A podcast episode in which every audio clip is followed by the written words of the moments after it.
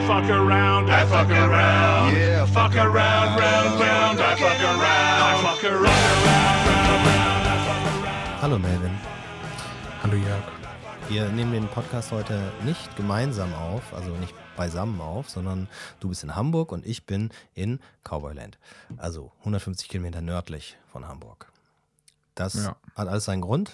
Ein Grund ist, der Hauptgrund ist, dass ich hier arbeite für meine Ausstellung im Juni und Bilder male.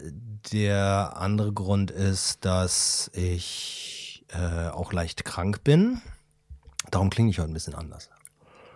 Ähm, So ein bisschen wie du? bei Friends. Was, Friends. Wenn die krank ist, dann kann sie auf einmal gut singen. Ja, ich Nein. werde auf jeden Fall noch einen Song aufnehmen später. Ja, das auf jeden Fall, genau. Sehr gut. Das muss man Sehr ausnutzen, dass man so klingt. Auf Ja. jeden Fall. Und du bist in Hamburg und du bist in Malermontur, weil du streichst die ganze Galerie gerade neu. Komplett. Ich äh, habe tatsächlich äh, jede Wand mit neuer Farbe bekleckert bis jetzt. Ja, ich streiche ja die Wände für unseren lieben Freund Jens Rausch, der nächste Woche Freitag, den 8. April, seine neue Ausstellung, Solo-Ausstellung bei uns eröffnen wird, nämlich Miles. Ja, die Ausstellung eröffnet um 6 und ist bis 10 Uhr offen. Und am Samstag haben wir auch nochmal von 2 bis 7 Uhr offen. Kom- Kommt auf jeden Fall vorbei und guckt es euch an. Also Jens Rausch ist ja ein, eigentlich ein ganz besonderes Thema bei dir auch, weil auch bevor du offiziell der Galerist warst, sondern dann quasi nur in Anführungsstrichen für die Galerie gearbeitet hast, war ja Jens eigentlich die erste Ausstellung, Jens Rausch, ähm, die du mehr oder weniger auch äh, alleine mit ihm aufgebaut, gehängt, installiert hast, ne? Vor, wann war das, 2018? 2017 war das. Nee, nee echt? 2017? Mhm. So, und jetzt kommt Jens zum dritten Mal zu einer Einzelausstellung. Ja. Nee, das stimmt nicht. Das war viermal. Vier Einzelausstellungen hat der Jens in Ja, dem Zeitraum schon bei uns gemacht. Wahnsinn. Das müsste Ja, dann muss man ja dazu sagen, dass der Künstler, den du quasi in diese Galerie integriert hast, auch einer der aktivsten äh, Helium Cowboy Künstler der letzten Jahre ist, ne? Also, Ja, auf jeden Fall. ja, Also er war in So, und Jens- zahlreichen- zahlreichen Einzelausstellungen und auch in vielen äh, gemeinsamen Ausstellungen. Ja. Sag mal, du hast mit Jens auch ein Interview geführt, das ist dann, das schließen wir dann am Ende an diesen Podcast darum halt an, ne? Darum halten wir beide Genau. uns mal ein bisschen kürzer heute. Genau. Okay, also alles zu Jens Ausstellung wird ihr, werdet ihr dann auch sagen. Ich Da denke schon, ja. alles, oder? Okay. Ja, gut. wir besprechen viel. Super. Ja, ja, Ja, gut, das ist ja auch in Ordnung. Ich bin gespannt. Ich habe es auch noch nicht gehört. Pass auf, dann, dann lass uns mal, wie gesagt, du bist jetzt da in deinem äh, Malstress auch noch, ne? Du hast noch ein paar Wände zu malen oder zu übermalen.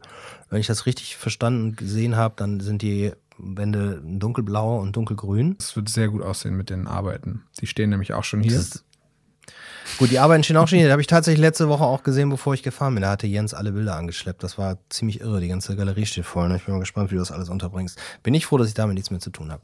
Ähm, nein, ich freue mich natürlich, nächste Woche Freitag dann zu Gast zu sein. Aber wir wollten ja jetzt den Jens ein bisschen beiseite lassen, weil jetzt wissen alle, Freitag äh, kehrt das Galerieleben zurück zu Helium Cowboy. Das ist auch deine erste Ausstellung in diesem Jahr. ja. Du hast extra so lange gewartet, das haben wir im ersten Podcast auch schon, Podcast auch schon erzählt, weil äh, die Hoffnung äh, bestand damals, dass man dann vielleicht auch relativ normal äh, öffnen kann. Wie muss man jetzt eröffnen? Was sind jetzt die Regeln, Mel? FFP2, aber keine Abstandsbeschränkungen und ähm, wir machen natürlich wie immer Keine den Hof Tests. hinten auf. Keine Tests, kein, kein G. Jeder darf kommen Mhm. mit Maske. Und wir machen wie immer hinten den Hof auf, damit man dann im Anschluss äh, ein leckeres Bier trinken kann oder ein Wein oder ein Getränk deiner Wahl.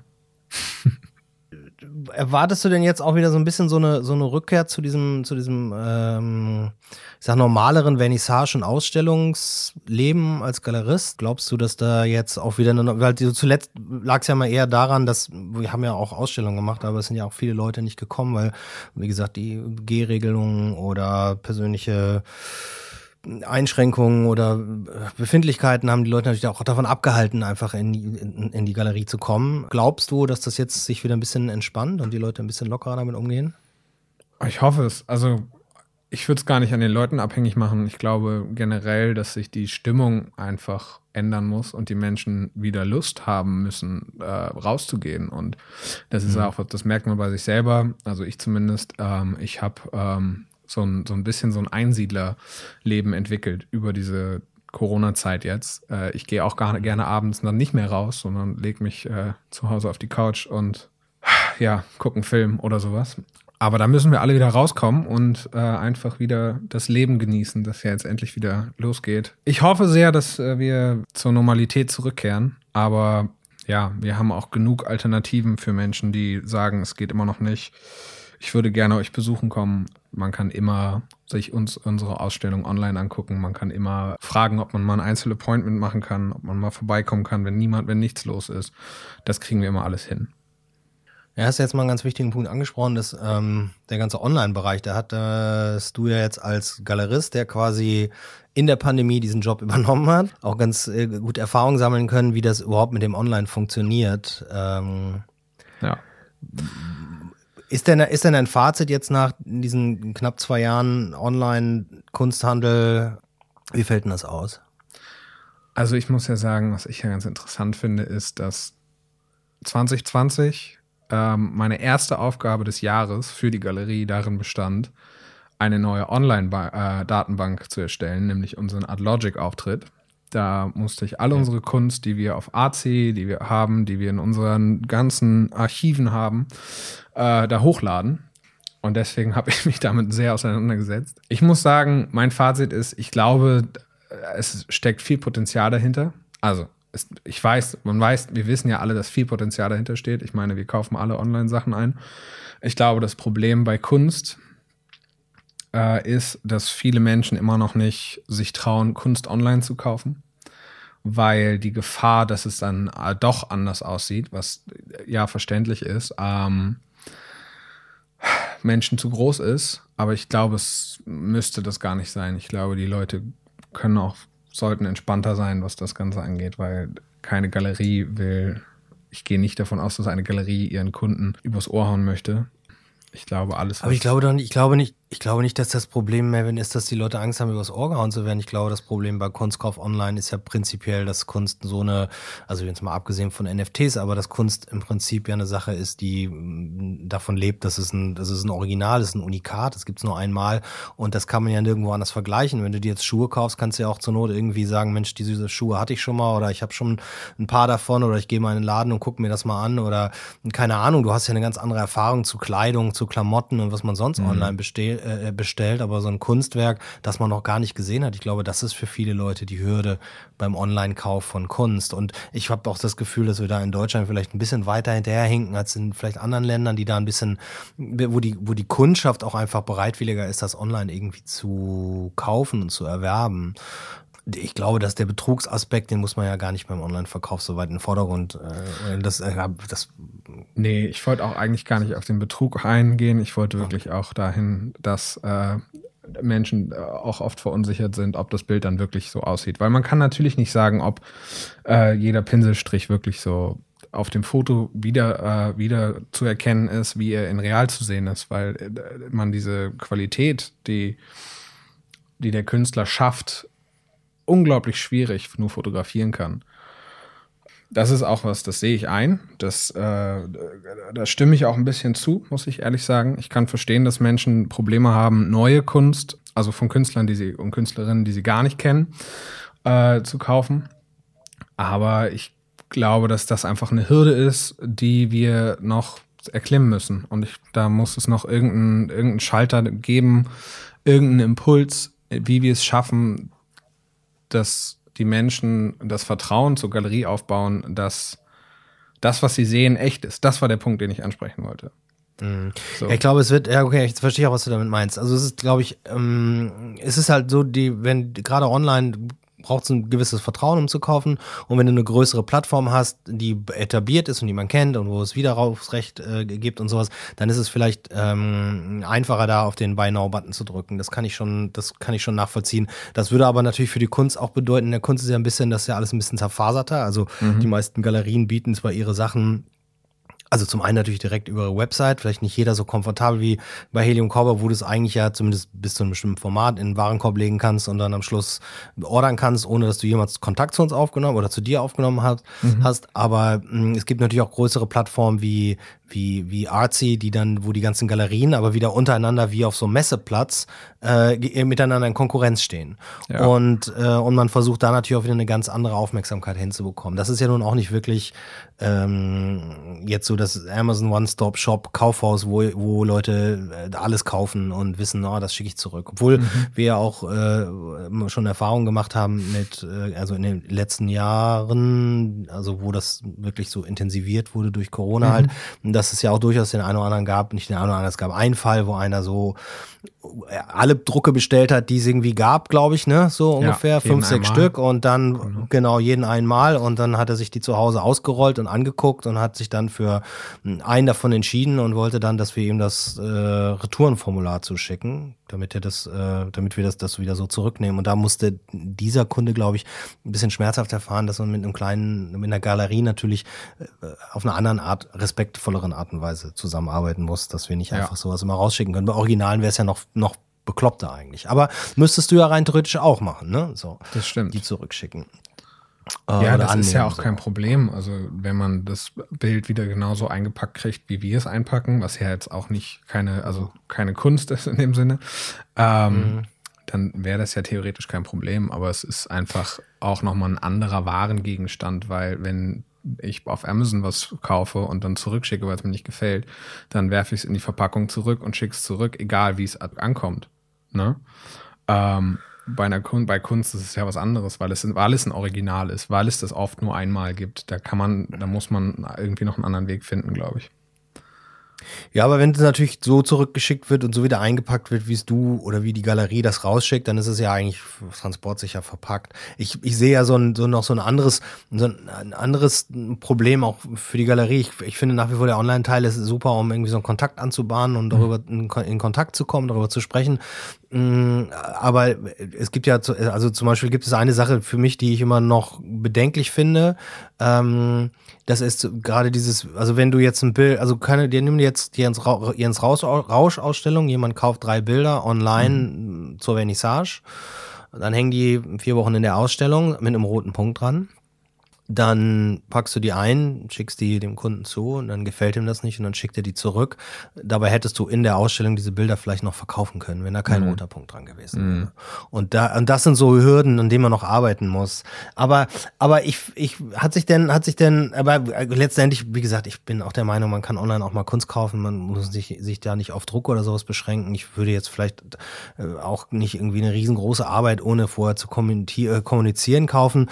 Mm, Ich glaube, das funktioniert natürlich auch hervorragend mit, mit bekannteren Künstlern, wo die Leute das auch schon kennen. Das, ich meine, guck mal, guck dir allein äh, die Karriere von, von, von Jordi an, Jordi Kerwick, den wir auch mal gezeigt haben 2017 und der jetzt zu den Top jungen Künstlern äh, in der ganzen Welt zählt. Ähm, und äh, da, da werden wir auch, wisst ihr ja auch, also schon seitdem der bei uns, also in einem Jahr, seitdem der so durchgeknallt ist, also sein Durchbruch war, kriegst du ja ständig auch E-Mails, ob es noch irgendwo eine Arbeit von ihm gibt. Die wird ja ungesehen sofort gekauft. Ne? So, da ist, da ist egal, was da drauf ist. Äh, Hauptsache es ist ein Jordi Kerwick und es ist ein Original. Und, ähm, und dann nehmen die Leute, die das kaufen, auch die brutalste Preissteigerung in Kauf, die sich dabei eben ergeben hat. Also, weil wir Jordi ja auch kennen, freuen wir uns natürlich wahnsinnig für ihn, aber das zeigt natürlich auch so ein bisschen, wie absurd äh, das dann online auch ist, weil du jetzt halt überall gucken kannst, ob es irgendwo Bilder gibt. Früher musstest du halt in diese Ausstellung gehen und Ja. das Bild da kaufen. Das heißt aber jetzt nicht, dass das bei anderen Künstlern so funktioniert, die halt nicht so bekannt sind. Ne?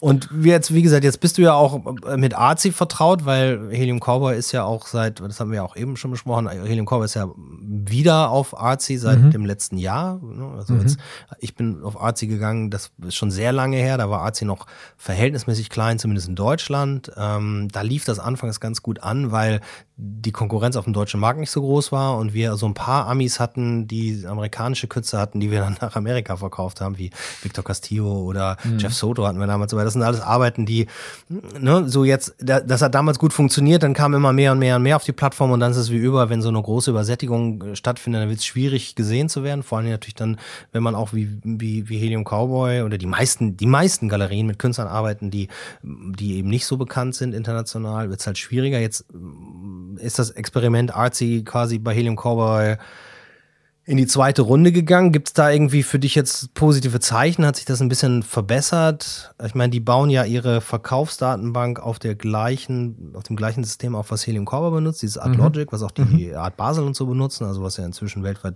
das weltweit führende Galeriesystem ist online. Ähm, was ich auch tatsächlich ganz fantastisch finde. Mhm. Ähm, keine Werbung übrigens, sondern meine ehrliche Meinung. Ähm, hat sich denn jetzt irgendwie ein bisschen was da geändert bei Arzi dadurch? Also ich muss sagen, als Konsument, der ich ja auch bin, ähm, finde ich Arzi wahnsinnig schwierig. Ich finde, Arzi ist, wie du schon richtig sagst, es ist sehr überfüllt, es ist sehr bunt. Es ist schwierig in der Galerie, die du dir aussuchst, oder wenn du generell eine Galerie suchst und dann da die Künstler suchst, es ist es sind sehr viele extra Steps, die du machen musst, um quasi zu dem zu kommen, was du sehen möchtest. Als Galerie finde ich sehr interessant. Ich finde schön, dass Arzi oft einfach auch Menschen hat, äh, oder also die, die, den, den, ja, den, den Konsumenten nicht auffordert, aber ermutigt dazu, einfach mal die Galerie anzuschreiben und zu fragen es gibt vorgefertigte mhm. Fragebögen, wo du einfach sagst, ich möchte die Frage stellen und dann mhm. kommt so ein standardisierter Satz und darauf kannst du als Galerie dann antworten. Und mit dem neuen Chat-Tool ist es auch relativ einfach, äh, sich Nachrichten zu schicken. Das Problem, was ich dabei sehe, ist, dass die Menschen, äh, dass viele Menschen äh, Kunst als handelbar sehen. Dass was mhm. ich, was ich immer, was ich auch, was ich, was mich schon immer gestört hat, dieses, du kommst in eine Galerie rein, du interessierst dich für ein Bild und dann sagst du, ja, okay, können wir da nicht noch was am Preis machen? Das ist okay, wenn die Arbeit äh, wahnsinnig teuer ist oder sehr teuer ist, ne? Aber wenn du eine Arbeit da hast für 400 Euro und dann weißt du, dass sich das nochmal teilt und da zwei Parteien dranhängen. Einmal die Galerie, die Geld mhm. verdienen muss, und einmal der Künstler oder die Künstlerin. Und da habe ich ein schönes Gespräch geführt mit Susanna Martin, weil ich mich so ein bisschen darüber aufgeregt habe, dass wir hatten bei ihr so ein Angebot von jemandem und der hat gefragt, ja, können wir da nicht noch preislich was machen? Und dann habe ich ihr das habe ich sie halt gefragt, weil natürlich frage ich, ob das okay ist für die Künstlerin ob wir da, wenn wir da ein paar Prozente geben. Und dann meinte sie, findet sie nicht. Es ist ein, es ist ein Handwerk, was sie gemacht hat. Es ist was, wofür sie bezahlt werden muss. Der Preis ist ja nicht da auf, steht ja nicht wie bei eBay Kleinanzeigen daneben VB auf Verhandlungsbasis. Das ist ja, ist ja Absolut, keine Verhandlungsbasis eigentlich. Und dann mhm. hat sie das, sie meinte, dass ihr Mann äh, hat zu ihr gesagt, das ist wie wenn man zum, zum Porsche, zum Porsche Dealership fährt und sagt, hier, guck mal, ich fahre euer Auto, aber ich fahre es nur für die Hälfte zum Preis. Da würdest du mhm. ausgelacht werden. Oder du gehst einkaufen ja. und sagst, hier habe ich Milch, guck mal. Ähm, mhm. Ich bin aber nur bereit dafür 90 Cent, äh, 60 Cent zu bezahlen. Oder 40 Cent. Lacht ja. dich die Kassiererin noch aus. So, ne? Ja. Ja, ich weiß, das ist bei Kunst immer schon der Punkt, dass Leute gehandelt haben. Ich habe das das allererste Mal erlebt, ähm, das weiß ich noch, auf der ersten Messe, die wir gemacht haben, ich glaube 2005 war das in Köln, waren wir mhm. auf der Messe. Und dann dann äh, kam jemand und wollte äh, ein Moki-Bild kaufen. So, wir hatten gerade die erste Ausstellung von Moki gemacht, die Sachen waren ganz toll und liefen ganz gut. Und dann kam dieser Kunde, also der Mensch, den ich vorher noch nie gesehen habe, meinte so, ah, das Bild würde ich gerne kaufen. Mhm, mhm. Was ist denn mein Preis? Und dann habe ich gesagt, dein Preis oder ihr Preis, keine Ahnung, was habe ich dein Preis wahrscheinlich habe ich gesagt. Dein Preis ist 1200 Euro. Ja, das ist ja der Preis, der dran steht. Ich sage ja, warum soll dein Preis anders sein als der Preis, der dran steht? Das war auch der Originalpreis. Und ich habe den nicht, ich habe das nicht verstanden, ich habe das auch nicht gemacht, ich habe es auch null eingesehen. Mhm. Und dann hatten wir abends bei so einem Dinner irgendwie so ein älterer, erfahrener Galerist oder einer von der Messe gesagt, ja, aber ich sage, das nervt mich total, dass die Leute immer alle handeln wollen. Wir haben diese Preise, die ja bei uns auch hart kalkuliert. Da mhm. bleibt ja gerade am Anfang 2005, was hatten wir da für Preise? Da war ein Bild 1200 Euro, das war ja schon, war ja schon äh, riesengroß wahrscheinlich. Mhm. Und dann meinte, ja, nee, das gehört dazu, das ist so ein bisschen das Handeln, das macht den Leuten auch Spaß, das muss man, und, und Und, und der Trick ist halt, wenn man auf eine Messe geht, man preist das Handeln vorher ein. Das heißt, man geht bei dem Preis hin und sagt, wenn wir uns jetzt, ja, du einigst dich mit Susanna Martin auf 12.000 Euro für ihr Bild mhm. und dann, dann sagt er, okay, und jetzt rechnen wir mal 10 Prozent, 15 Prozent drauf, einfach damit wir ein bisschen Handelsbasis haben. Okay. So, dann kannst du natürlich jedem 10, 15 Prozent geben. Aber was macht das letztendlich mit dem, mit dem Wert dieses Bildes? Weißt mhm. du, das wird so ein bisschen ad absurdum geführt. Und und ja, ich weiß, das gehört dazu. Ich habe mich dann auch so zähneknirschend damit abgefunden, dass das teilweise dabei ist. Und ich gebe manchmal auch gerne Rabatte, so wie andere Leute auch gerne Rabatte geben. Wenn du immer in den gleichen Laden gehst, wenn du äh, so ein treue, so ein Kundschaftsverhältnis sich aufgebaut hat. Oder mhm. wenn du eine komplette Werkserie kaufst oder so, absolut klar, dann kann man verhandeln über jeden Preis. Ja. Aber wenn du irgendwie äh, zum ersten Mal vor allen Dingen überhaupt oder überhaupt eine Arbeit kriegst, warum solltest du denn weniger bezahlen dafür? Ja. Das macht doch keinen Sinn. Wir kennen dich ja auch nicht. Und, das ist ja auch nochmal ein genau. Punkt. Ne? Also mit Menschen, wo man sagt, ja, wie du sagtest, ne? Äh, mhm. kennen wir gut, kauft äh, oft Kunst bei uns, da macht man das auch gerne, dass man. Ja, aber anbietet. meistens kommt es ja dann nicht mal mehr von den Kunden, weil die Leute, die ja. viel kaufen, die wissen ja, dass, dass das alles hart kalkuliert ist und kommen gar nicht erst an und sagen, wir machen wir einen guten Preis. Ja, weißt stimmt. du, sondern die wissen ja auch, dass das, das ist ja kein falscher Preis da dran. Also das. Aber ja. jetzt mal, mal bei Arzi zu bleiben, da hattest du mir erzählt, dass es da jetzt auch eine ganz neue Form der Verhandlung gibt mit Leuten, die man tatsächlich nur virtuell irgendwie kennt, mhm. die können jetzt direkt eigene Angebote oder sowas schicken. Ja, die können also ein eigenes Angebot schicken. Wir haben jetzt gerade ein Bild gehabt für. Wie sieht glaube, das aus? Also, ne, das ist dann. Wie sieht das dann, dann aus? kriegst du eine E-Mail-Adresse, kriegst du eine E-Mail und da steht dann äh, did it, did, send an offer. Ähm, und dann guckst du dir das Offer an und dann steht da halt äh, Originalpreis 500 Euro und dann steht da drunter, uh, Person offered 400 Euros, 400 Euro dafür. Ähm, ohne eine Nachricht, ohne alles, ziemlich unpersönlich und du stehst da und bist so, ja, aber das ist ja nicht der Preis. Na? Ja. Und dann, ja. dann, dann kommst, kommt halt von dir, also von der, von der Galerie wieder, das, ja, aber wir müssen ja auch, ne? Und das ist, äh, ist ein sehr interessantes, also wie, das war ja das, was ich auch angesprochen habe. Das ist eigentlich nur ein Tool, ne? So, genau, ja. es ist nur ein Tool, das ist wie dieses Chat-Tool. Und das, es hat mhm. auf jeden Fall Vorteile, weil du auch mit, mhm. wenn du halt quasi über das Chat-Ding kommst, kannst du auch vorher sagen, ja, okay, wir geben dir die, die 10 Prozent, mhm. ne? Und dann geben die halt das Offer raus und dann machst du das halt mhm. so. Aber ich sehe das, also ich finde das, äh, weiß ich nicht. Dann fühlt man sich auch nur, also als fühlt man sich ein bisschen schmutzig als Galerist, finde ich. Wenn man, wenn man einfach nur ja. so ein Offer, Offer kriegt das ist halt auch so ein bisschen das, was, finde ich, dazugehört, ne? Also für, für mhm. den alten Künstler, für den alten Galeristen war es das Handeln, für, für mich ist es die Interaktion mit den Menschen. Ich finde es mhm. super schön, auch gerade deswegen, bitte kommt alle wieder in die Galerie. Es ist, es ist wunderschön hier. Und wir führen immer nette Gespräche. Und es ist dieses, dieses Gespräch führen und sich über Kunst unterhalten und sich über das Leben der Künstler oder auch über das über die Welt, weil das ist ja im Endeffekt das, was mhm. Kunst mit uns macht, dass wir uns mit der Welt auseinandersetzen und dass wir uns mit dem Bild auseinandersetzen. Ähm, diese schönen Gespräche, die kommen teilweise gar nicht mehr auf in diesem Online-Ding. Mhm. Und das ist ein bisschen schade. Und, der, und das ist das, was wir hier mit so einem Raum ja auch irgendwie schaffen. Wir schaffen einen Raum für mhm. die Kunst. Wir schaffen einen Raum für Gespräche über die Kunst, einen, Schau einen Raum für Gespräche mit der Kunst auch. Ne? Mhm. Und das ist das ist was, was finde ich immer noch sehr besonders ist. Und deswegen äh, verstehe ich das immer, also ich verstehe online kaufen, aber ich gehe auch manchmal noch gerne mir meine Schuhe in Schuhläden kaufen, oldschool, oldschoolerweise, ne? Weil man dann ein Gespräch führt und weil man dann direkt mal den Schuh anprobiert. Und dann sieht die Farbe doch auch anders aus. Und das ist, ach, ja, also ich glaube, dass das, das Problem mit dem ganzen Online-Handel für Kunst, also ich glaube, dass die Darstellung der Arbeiten und der Portfolios und der Ausstellungen durch diese, durch diese äh, Webseiten und durch diese Tools besser wird, aber durch so Artsy und Online-Shops, da ist dann Kunst ist dann reduziert auf das, auf das Produkt Ware und das, mhm. das ist, glaube ich, irgendwas, also was, was es einfach nicht ist. Punkt. Ja. Also in meinen Augen nicht.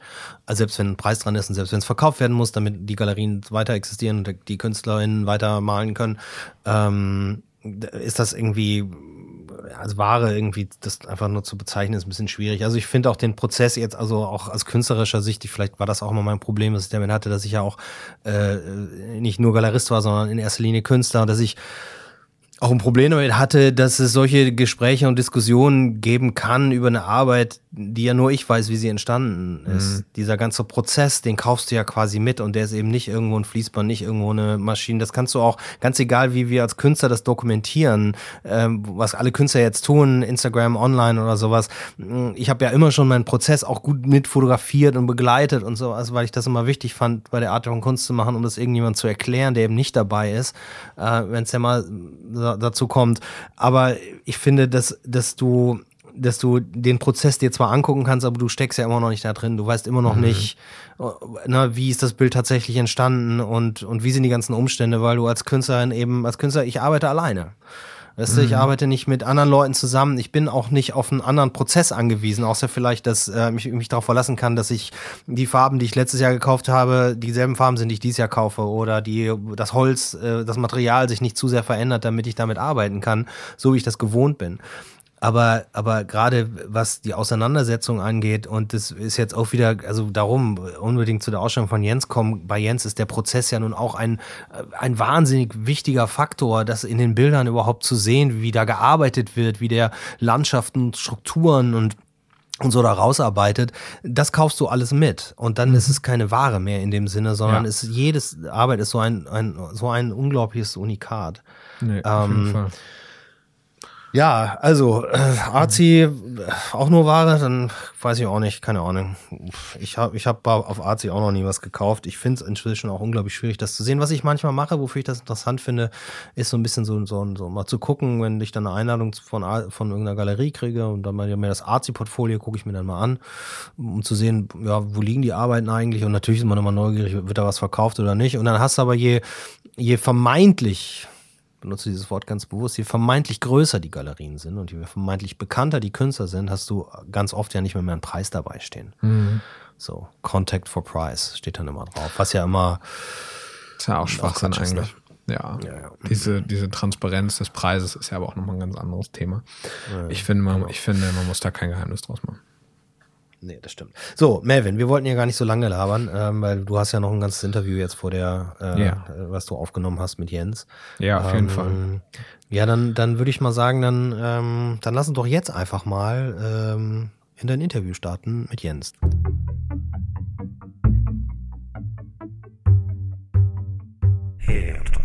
Serpentin. Damit geht es los. Nein. Ja, genau. Wir sitzen heute hier mit Jens, oder ich, ich sitze heute hier alleine in der Galerie, wie so oft mittlerweile, mit Jens Rausch, unserem nächsten Künstler, für die nächste tolle Ausstellung, die wir hier machen. Unsere letzte Ausstellung ist drei Jahre her, Jens. Was ist da los? Warum erst jetzt?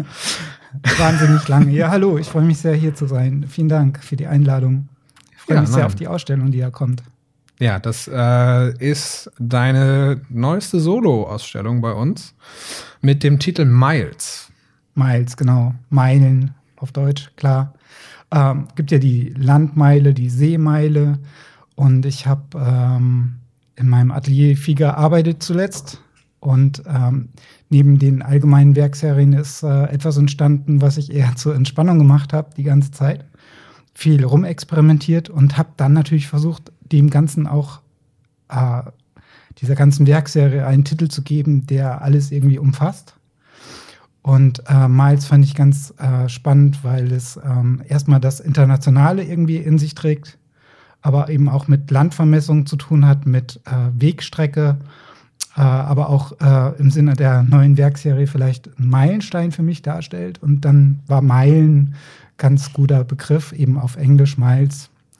Genau, ein aeronautischer Begriff auch, ähm, weil die neue Werkserie eben, ja, soll man das jetzt schon verraten? Ja, müssen wir, ne? Darum geht es ja letztendlich. Reden. Die wissen ja noch nicht, die wissen ja nicht, was kommt. ähm, es sind, ähm, im Grunde genommen sind es, ähm, ist es abstrakt, aber realistisch. Man kann sagen, abstrakter Realismus vielleicht. Abstrakte Arbeiten mehr oder weniger, ähm, die aber realistisch sind, weil es sind topografische Landschaften, glaube ich, kann man sagen und äh, habe diese Werkserie eben entwickelt neben den anderen und die eher so zur Entspannung gemacht für mich, ähm, weil ich äh, viel Material im Atelier hatte, mit dem ich immer irgendwie mal was machen wollte. Ähm, das habe ich geschenkt bekommen von anderen Künstlern. war immer zu schade zum Wegwerfen und ich hatte immer irgendwie gedacht, das müsste ich mal irgendwie ausprobieren, diesen Materialien äh, auf den Grund gehen und rumexperimentieren und ähm, alles daran exerzieren, was irgendwie möglich ist. Ja, und so ist es zu dieser neuen Werkserie gekommen. Das in aller Kürze. Ja, wie spannend. Also auch gerade wenn du sagst, dass du da komplett äh, Nee, das ist ja, also dass du es als Beiwerk bezeichnest, weil ich habe es ja, ich habe äh, schon gesehen. Wir waren neulich äh, als At auf Atelierbesuch bei Jens Rausch und das war, also es war echt, ich, find, ich mag das immer sehr gerne, die Künstler zu besuchen, Künstler, Künstlerinnen zu besuchen. Ähm, ich finde, dein, dein Atelier müssen wir jetzt auch gar nicht zu viel verraten. Das ist ja auch immer so ein, so ein bisschen so ein Geheimnis, wo der Künstler dann arbeitet. Ähm, ich mag dein Atelier aber unglaublich gerne. Ähm, ich finde, das ist äh, so, so, so auch so ein Teil deines Werkes. Und das finde ich total spannend. Und dann äh, äh bin ich da reingekommen und dann hattest du da ganz, ganz viele Arbeiten gestapelt für mich schon. Ähm, und ich muss sagen, ich finde, die sehen echt also wahnsinnig faszinierend aus. Das ist, äh, war für mich was komplett Neues und ich wusste auch schon, aber schon so ein bisschen, was mich erwartet und ich war trotzdem echt, äh, echt er musste mich erstmal hinsetzen. Das war wirklich äh, stark.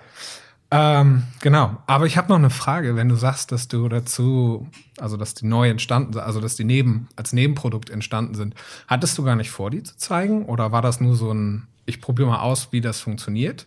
Es war tatsächlich viel Experimentieren, also ein Spaß am, am freien Spiel sozusagen und ähm, ist eigentlich eine Konsequenz aus den Werkserien, die ich vorher gemacht habe. Ähm, vor allen Dingen die, die Berge und die Berglandschaften, ähm, weil es sich um mineralische Produkte mehr oder weniger handelt. Also das sind viel äh, Gesteinsmehle, Marmormehl, Gips, äh, Kalk und solche Dinge.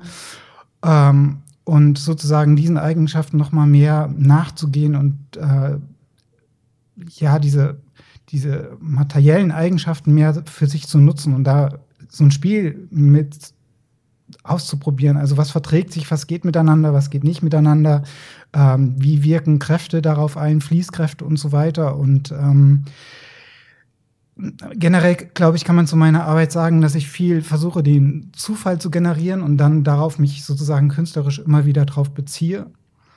Und so war das auch hier der Fall. Und ich habe einfach gemerkt, wie ja, viel, viel Freude das äh, mit sich bringt, äh, aus diesem Material heraus und den Eigenschaften eben immer wieder den Zufall zu generieren, sodass das automatisch auch dann eine Entsprechung gibt in dem, in dem Thema. Also dass es einfach dann kleine Landschaften werden, äh, von oben betrachtet. Ähm, und äh, die sehr zufällig wirken, aber doch auch jedes seine eigene Bildidee natürlich in sich trägt.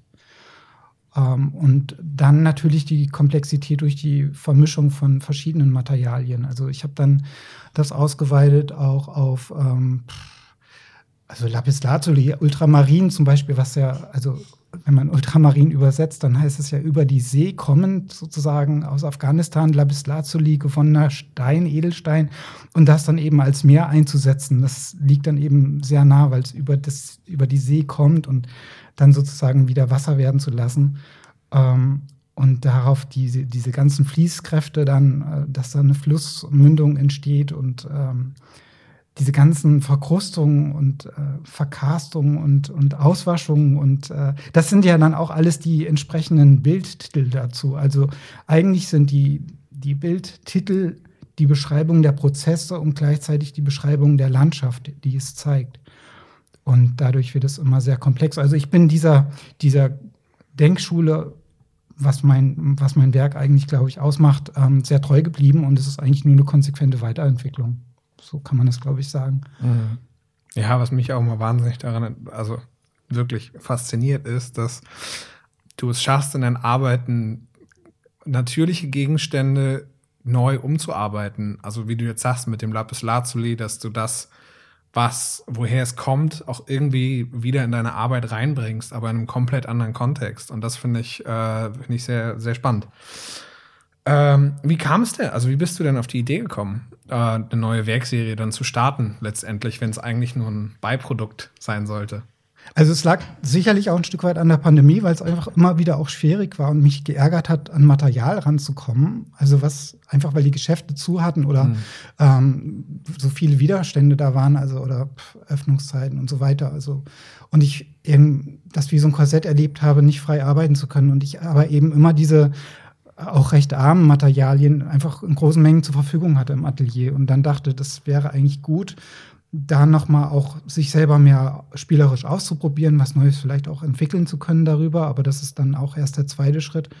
Ähm, und was kann eine Entsprechung als, ähm, als Thema sein, sozusagen, als visuelles Thema? Und ich hatte die ganze Zeit schon immer mal vor, also diese, muss anders erzählen, diese Werkserie fußt eigentlich darauf, dass ich ähm, immer mal mich erlebt hatte in Flugzeugen, dass ich mich dabei ertappt habe, ich muss immer am Fenster sitzen. Also ich muss sehen, was da unten los ist und äh, fand diesen Blick von oben aus dem Flugzeug heraus immer wahnsinnig faszinierend. Das kennt natürlich jeder, der mal zum ersten Mal geflogen ist, kennt das, dass er wahnsinnig viele Fotos immer davon macht. Und sobald man die dann ähm, zu Hause betrachtet, sind sie eigentlich schon nicht mehr da. Sie sind schon nicht mehr so attraktiv oder sowas. Ähm, das verliert sich irgendwie mit der Zeit. Und ich glaube, äh, dieser Moment des im Flugzeug sitzen und dieses Beobachten, das ist das, was ich versuche im Atelier auch äh, in die Bilder wiederum zu bringen. Und deshalb wirken sie auch wiederum als Produkt dann nur im Original wiederum. Also äh, es braucht immer irgendwie diese Unmittelbarkeit. Und ähm, ich fand das eben aus diesem Flugzeug heraus zu betrachten, wie Landschaft auch sein kann. Also diese, diese Mikrostrukturen und diese, diese, dieser, diese, diese große Distanz äh, zwischen Betrachter und, und Objekt, äh, das ist nochmal so ein ganz neuer Blick auf unseren Globus, auf die Welt, auf wie, also auch ein neues Verständnis irgendwie von den Dingen. Und ich fand das eben wahnsinnig interessant, dass ich das tatsächlich ähm, äh, sozusagen künstlerisch nachentwickeln kann, diese feinen Strukturen oder Verkrustungen oder also dass das tatsächlich über die über so eine Mikrostruktur möglich ist, eine Welt auch zu bauen quasi auf der Leinwand, ähm, weil das ist ja ähnlich von den Strukturen. Und ähm, ja, einfach überraschend, was daraus dann so entstanden ist über all die Zeit. Und eben Auslöser waren diese vielen, diese vielen Flugreisen, die ich ja leider, muss ich fast sagen, gemacht habe, die mich dazu gebracht haben. Und dann war es eben das vorhandene Material, mit dem ich immer was machen wollte im Atelier. Atelier und so kam es eigentlich zu dieser Verbindung. Ja. Ähm, das sind ja jetzt aber nicht dann alles nur so wunderschöne Urlaubsbilder, die du da, jetzt mal böse, böse gesagt, ne? Also, so wie es bisschen klingt, wenn man sagt, ich mache Fotos aus dem, aus dem Flugzeug, weil macht, macht ja jeder. Ne? Muss man jetzt gar nicht äh, um den heißen Brei reden. Habe ich auch ganz, ganz viele von. äh, wo ich dann danach auch so war, wo war das denn? Warum habe ich das gemacht? Das sieht nämlich nicht, schön, nicht so schön aus, wie ich es mir vorgestellt habe. Aber die Bilder äh, zeigen ja nicht nur die Sicht aus dem Flugzeug von irgendeiner Landschaft, sondern du hast ja immer eine gewisse Landschaft dann schon im Blick. Also du hast ja schon einen gewissen Gedanken dahinter und stellst dir, stellst dir irgendwas vor. Also ich meine, wir haben ja den Pressetext dazu geschrieben und was von oben und von weit weg so friedlich aussieht, ist ja auch gar nicht immer so gut und nett und schön, wie es eigentlich sein sollte oder sein könnte. Ja, also genau, es sind, es sind natürlich eigene Bilder, die ich mal gemacht hatte aus dem Flugzeug heraus, einfach weil diese Struktur oder äh, Farbigkeit oder auch Lichtsituation so spannend und interessant war. Ähm, es sind, äh, es geht ja dann schnell weiter, dass äh, du als Künstler auch im Internet selber suchst nach interessanten äh, Themen, also oder also dann landet man schnell bei Satellitenbildern und ähm, sobald man im Internet Satellitenbilder irgendwie sucht und findet, die interessant von Strukturen sind, ist man gleichzeitig auch bei irgendwelchen Problemfeldern, ähm, also irgendwelche ähm, äh, Lavaströme oder äh, äh, Verödung oder Verkarstung oder äh, eine Ausdunstung oder so, so ein so eine vertrocknete Flusslandschaft oder irgendwelche mineralischen äh, Ölindustriegebiete, die verschlammt sind oder ähm, Regenwälder, die gerodet werden und solche Dinge. Und das hat mich dann dazu inspiriert, genau mit solchen ähm, Instrumentarien, also quasi auch künstlerisch, aber auch zerstörerisch vorzugehen und quasi, wenn es dann um so eine Regenwaldsituation geht, ähm, das zu durchkämmen quasi. Also und dann ist die Entsprechung dafür, um das auch teilweise Bild werden zu lassen, zerstörerisch, mit dem Kamm quasi in das in die in die Farben reinzugehen und ähm, das, das Bild zu durchkämmen. Also der einerseits diese natürliche äh, das natürliche Auslösen der Zufälligkeit durch Material sozusagen was zu kreieren und es gleichzeitig aber auch künstlerisch und auch menschengemacht wieder äh, einzugreifen in das Bild, in den Bildträger und dadurch sozusagen wieder was zu zerstören. Und das ist äh, eine schöne Polarität, die sich zwischen diesen beiden Themen und der Natürlichkeit und der Künstlichkeit auch ausbildet. Ja, also das klingt auf jeden Fall schon mal sehr vielversprechend. ähm, jetzt werden wir natürlich die Arbeiten auch nicht äh, einfach wieder an die Wand hängen. Wir haben uns natürlich auch schon was überlegt. Und ich muss sagen, für mich äh, und also besonders für die Jahre, die ich jetzt hier schon arbeite, machen wir auch mal was tatsächlich Neues, weil wir uns tatsächlich mal wirklich viel Zeit nehmen, um die Arbeiten zu hängen und auszuwählen, wo sie hinkommen. Das heißt, ich glaube, wir können eigentlich auch schon weniger von einer Hängung und mehr von einer generellen Installation sprechen. Was ich sehr spannend finde, weil ich habe äh, äh, lustigerweise ähm, im letzten Semester einen Museumsmanagement-Kurs belegt äh, an der Uni Hamburg, wo wir ähm, über Szenografie geredet haben. Und ähm, deswegen war ich, äh, bin ich auch Feuer und Flamme für diese Ausstellung, weil das sehr spannend klingt, was du da vorhast und was dir, also was du dir vorstellst dafür. Und ich glaube, das können wir bestimmt gut umsetzen hier. Also ich denke, man kann das, äh, ohne die Überraschung vorwegzunehmen, weil ich glaube, es ist schön, eine Überraschung auch zu haben mit diesen Arbeiten, äh, kann man, glaube ich, schon sagen, was wir auch vorhaben. Also äh, es ist schon die Idee, das sozusagen als eine große Landkarte auch zu präsentieren, im Sinne eines Mindmappings sozusagen. Also weil das, glaube ich, immer die Assoziation mit sich bringt, jedes einzelne Bild, das anknüpft an eine eigene Erfahrung. Also jeder, glaube ich, der mal mit Flugzeug geflogen ist, äh, wird da eine Assoziation zu haben können. Und das sozusagen dann zurückzuführen und die einzelnen Bilder äh, zusammenzustellen als eine große Landkarte, das, glaube ich, kann sehr attraktiv sein. Ob die jetzt auf dem Boden liegen oder an der Wand hängen, ist fast, glaube ich, egal. Das werden wir auch, glaube ich, sehr situativ entscheiden müssen. Ähm, das verraten wir jetzt auch noch nicht. Aber das, das, das Thema Landkarte, ich glaube, das ist sowieso interessant als schon auch dann Erweiterung dessen, ähm, weil, äh, also ich habe zuletzt äh, irgendwie noch mal entdeckt für mich, also Vermeer, da gibt es auch immer diese Landkarten im Hintergrund, irgendwie, die er gemalt hatte. Und das ist eigentlich ja immer auch nur so eine Idee von, also wie so ein Schema von der Landkarte. Also man kann da ganz viel drin sehen, äh, kann das auch äh, übertragen auf Landkarten, die existieren. Die sind gleichzeitig aber sehr malerisch, sehr abstrakt eigentlich, im Grunde genommen durch die Kamera Obscura. Und ähm, das finde ich eigentlich sehr interessant. Also es geht immer nur um die Idee von etwas. Also es geht gar nicht darum, diese Landschaft eins zu eins zu haben oder äh, auch diese Landkarte dann irgendwie eins zu eins umzusetzen. Die kann man auch neu immer wieder neu zusammenstellen und durchmischen, äh, sondern es geht nur um diese Idee von. Mhm. Und ähm, das ist eben so, so toll, dass es so, also mit Idee von meine ich auch durch das Material. Also wenn ich da Asche oder, oder die Ölfarbe oder sowas, das ist auch so äh, pastös modelliert damit sozusagen die Landschaft und äh, dann darin diese Mikrostrukturen da geht es nur um eine Idee von einem Gletscher oder die Idee von einem Berg. Natürlich ist es nicht der Berg, aber ich glaube, man kommt gar nicht drum rum, das nicht zu sehen. Und das ist eben das Interessante, dass es so polarisiert zwischen dem Abstrakten und trotzdem Realistischen. Deshalb mhm. abstrakter Realismus trifft es eigentlich, ohne jetzt eine Kunstgattung aufzumachen.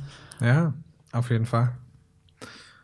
Ähm, benutzt du eigentlich, also bis auf das Lapis Lazuli, auf das wir schon zu sprechen kommen, hast, hast du noch was komplett Neues dabei? Also neue Materialien, neue Techniken, die du noch vorher noch nicht angewandt hast? Also das klingt ja alles, was du bis jetzt so erzählt hast, als wäre das eine Werkreihe, die schon über die letzten zwei Jahre entstanden mhm. ist.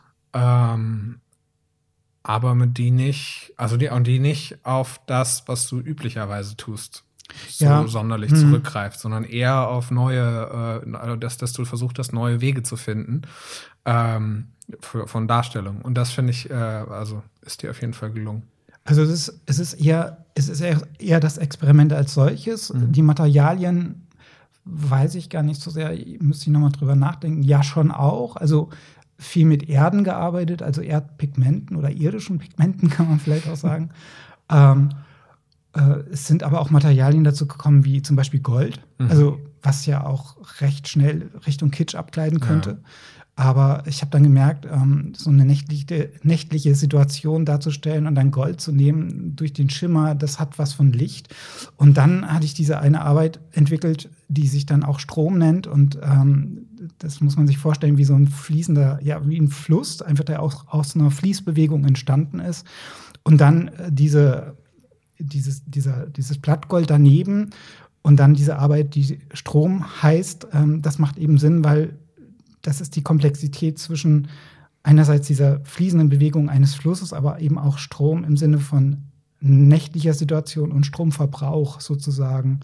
Also wie so eine Platine sieht im Grunde genommen auch diese, diese Landschaft aus oder man könnte sie rein interpretieren. Und so wird es eigentlich, gibt es einen Moment von großen Komplexität des, des einzelnen Werks auch. Also natürlich kann man da wahnsinnig viel zu erzählen und schreiben und natürlich ist es auch eine Abstraktion und ein Hineininterpretieren, aber es gibt schon zu jedem, jedem Werk auch eine eigene Bildidee und das Experiment oder das, das Neue daran ist das Experiment und vor allen Dingen diese verschiedenen äh, Werkzeuge, die ich benutze. Also ich glaube, das ist neu. Ähm, also bis hin zum Kamm sozusagen. ähm, und ja, einfach ähm, auch der Farbauftrag. Also es ist viel auch mit der Hand aufgetragen. Ich frage mich auch manchmal, ist das überhaupt noch Malerei oder also es verlässt so ein bisschen, glaube ich, den klassischen Begriff der Malerei, weil da einfach alles in Frage kommt. Also es ist sowohl vom Material als auch das Experiment, als auch überhaupt den, den Auftrag, wie bringe ich diese Farbe auf den Bildträger. Ich glaube, das ist so, das ist, das macht es aus und das ist, glaube ich, sehr auch interessant. Also wie, wie Zufall dann immer wieder neu, also nicht nur neu entsteht, sondern auch immer neu äh, gedacht werden kann, um es zu generieren, sozusagen. Mhm. Ja, auf jeden Fall. Also das klingt alles sehr vielversprechend. Ich glaube, da müssen wir jetzt aber auch an dieser Stelle mal aufhören, weil sonst verraten wir alles über die Ausstellung. Ähm, genau. Also ich bedanke mich auf jeden Fall schon mal bei dir, Jens. Sehr also gerne. es ist immer wieder schön, sich mit dir zu unterhalten. Ähm, und äh, ich bin wahnsinnig gespannt auf die äh, Ausstellung Miles. Dann im, äh, ach, am 8. April geht's dann schon los, ne? 8. April geht's los. 8. Genau, freue ich mich sehr Ja. drauf. Und ich, also ich freue mich sehr, auch diesen Podcast zu machen, weil, also wir versuchen jetzt etwas zu beschreiben. Und äh, im besten Fall haben die Leute schon irgendwie eine grobe Idee davon, aber natürlich muss man das im Original sehen und es funktioniert auch nicht irgendwie über eine Mattscheibe auf dem Handy oder über Instagram oder irgendwas. Ne? Man muss es wirklich vor Ort sehen, um zu begreifen, um sich vorzustellen. Und ähm, jetzt haben wir, glaube ich, ein bisschen Appetit drauf gemacht und äh, dass die Leute dann wirklich auch kommen Auf jeden und Fall. das im Original sehen können. Das denke ich auch. Ohne was zu verraten. So. Der Überraschungseffekt ist sicherlich noch da. Hoffentlich. Ja, wir werden sehen. Ich bin gespannt. Aber das heißt ja auf jeden Fall, dass jetzt alle, die diesen Podcast hören, spätestens zur Ausstellungseröffnung kommen müssen, und wenn sie wissen wollen, was genau wir meinen hier in diesem Podcast. Ich bin gespannt und ich freue mich auf euch alle. Ich mich auch. Vielen Dank. Jo. Klasse. Ein schöner Beitrag, Melvin. Äh, Das kann jetzt auch ein fester Bestandteil werden von diesem Podcast, ne? dass du mal ein Interview machst oder ich mal ein Interview mache und dann streut man das ein bisschen ein. Wird das immer mehr wie so eine kleine Radiosendung hier. Ja, auf jeden Fall. Finde ich auch immer spannend, wenn äh, Podcasts äh, Interviews drin haben mit äh, Menschen, die in der Thematik sind. Was machst du jetzt noch heute? Ich streiche jetzt, äh, ich streiche jetzt die Wände nochmal. Ich habe gestern Farbe gekauft und mich aus der Galerie ausgesperrt. Und jetzt äh, kann ich endlich die Wände streichen. Ja, kann man ja ehrlich sagen. Das passiert doch jedem. Wir sind ja auch menschlich. Dass man den Schlüssel vergisst oder was? Dass man einen Schlüssel vergisst und dann vor verschlossener Tür Ja, steht mit 10 Liter Farbe. kann man das sagen. Ja, schön, nicht schlecht, ne? Aber äh, gut, dann machst du deine, deine, äh, deine Ausstellung fertig, dann hängst Ja. du mit Jens noch. Ähm, Genau, Die Bilder dann, und dann dann- die Bilder und dann mal sehen, was noch passiert so. ja, ich bin gespannt. Ich komme ja erst tatsächlich erst zur, äh, zur Vernissage. Das finde ich auch sehr angenehm, dass ich, äh, dass das tatsächlich so gut funktioniert. Ähm, also mit dir als Galerist von Helium Korber, da muss ich mich wirklich ja, da muss ich mich wirklich nicht groß kümmern um irgendwas. Und äh, bin dann auch Gast. Ähm, ich hoffe, du stellst das Bier schön kalt. Ähm, Auf jeden Fall. Und dann stoßen wir nächste Woche gemeinsam auf Jens an. Und äh, ja, ich danke dir auf jeden Fall jetzt für diesen Podcast. Ein bisschen holprig sind wir immer noch so ein bisschen, weil ja, wir üben das ja noch ein bisschen und dann, wie gesagt, diese, diese, diese, diese Videokonferenz. Diese Distanz, Scheiße. ja. Nee, auf jeden Fall. Vielen Dank, Jörg.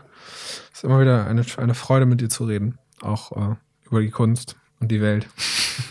und wir werden Die besser. nächsten nehmen wir dann wieder, nehmen wir dann wieder gemeinsam auf. Das ist auch einfacher, wenn man sich äh, tief in die Augen gucken Auf jeden. Fall. Alles klar. Ja. Ach so, äh, wollen wir noch äh, die Leute dazu auffordern, dass sie gerne auch äh, Kommentare schreiben können und dir E-Mails schicken zu dem Podcast, Sowieso. was, äh, was wir besser machen sollen. Was wir besser. Und, und was ich ja früher auch mal gesagt habe, ich weiß gar nicht, ob das heutzutage noch was bringt, aber das war früher war das immer ganz wichtig, dass man sagt und bewertet diesen Podcast und gibt fünf Sterne bei iTunes. Heißt das auch noch iTunes? Apple Podcast. Nee, iTunes jetzt. gibt's Genau. nicht mehr. Aber Keine- Spotify kann man jetzt auch Ahnung. Sternebewertung geben. Spotify, Sterne. Alles klar, super. Gut, macht diesen Podcast noch größer und berühmter, als er schon ist. Alles klar, mein Lieber. Dann ist dann, ne? Schönen Tag noch. Ja, Tschüss. danke dir auch. Tschüss. Schon zu Ende?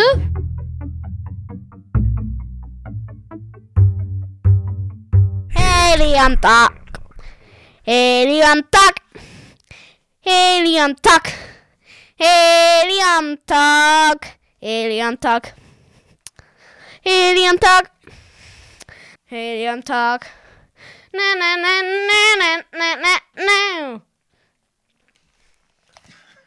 Mal gucken, wie sich das anhört.